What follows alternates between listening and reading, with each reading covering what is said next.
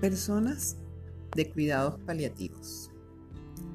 Acompañar, guardar silencio, escoger las palabras en cuanto a significado, intención e impacto.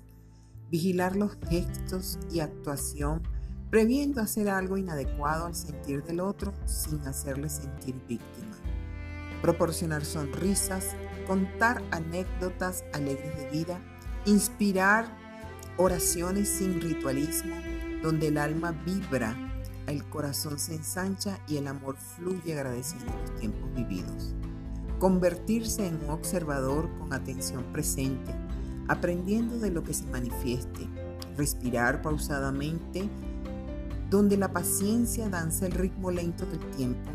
Desarrollar la sensibilidad y la compasión con profundo respeto, siendo un apoyo, dando seguridad y confianza Así es el acompañante de quienes en frío saber entienden el acontecimiento de la existencia, de las ráfagas del miedo que avivan el dolor, de la posible ausencia física, de la extinción del hálito de vida, fluyendo porque nada hay que hacer.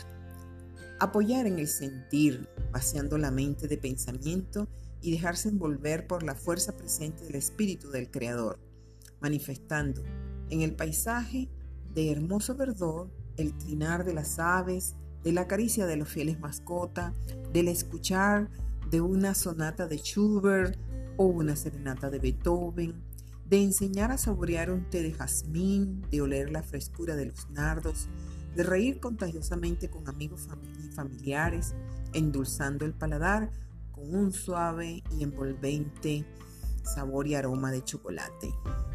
Promover el leer un libro que despierte la imaginación, volando entre paisajes y aventuras, donde se activa la creatividad, enseñar el pintar o moldear figuras que generan gratos recuerdos en el tiempo, siendo una enorme terapia eh, psicológica, disfrutando del aquí y ahora con intensidad apasionada en cámara lenta y soltar las amarras para navegar y llegar a puerto seguro de aguas cristalinas y mansas, donde el pescador nos espera para darnos reposo en su remanso. Con respecto a esos maestros de vida y acompañantes en los últimos tiempos de personas en partida, Adriana Salazar.